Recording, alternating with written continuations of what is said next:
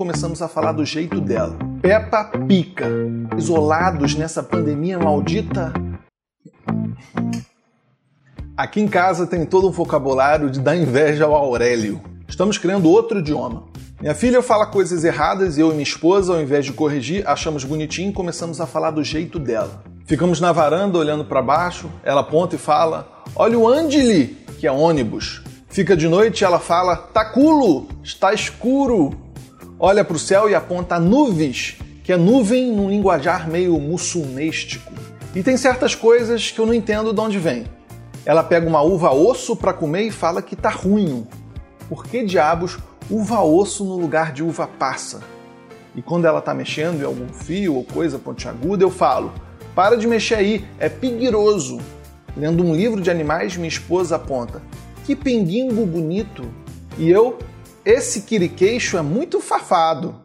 Quando vai ver televisão, perguntamos a ela: quer ver o Bicasse, Baby Shark, Pato Donis, Pato Donald ou a Peppa Pica? Sim, Peppa Pica. Boleta é borboleta, tatagura é tartaruga, caleda é cadeira, pendei é prendi, volantei é levantei, pelente é remédio. E esse é um fenômeno que acontece muito.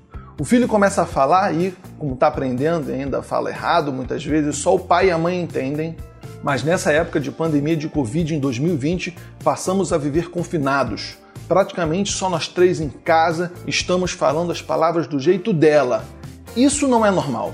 E eu poderia fazer aqui uma reflexão bonitinha sobre como é importante entender os nossos filhos através das palavrinhas erradas que eles falam, pois eles, como crianças, se comunicam de forma diferente e tal mas eu sinto que estamos desenvolvendo um outro idioma e que se ficarmos aqui mais alguns meses de quarentena isolados nessa pandemia maldita, vão ter que mandar um antropólogo aqui em casa para poder se comunicar com a gente.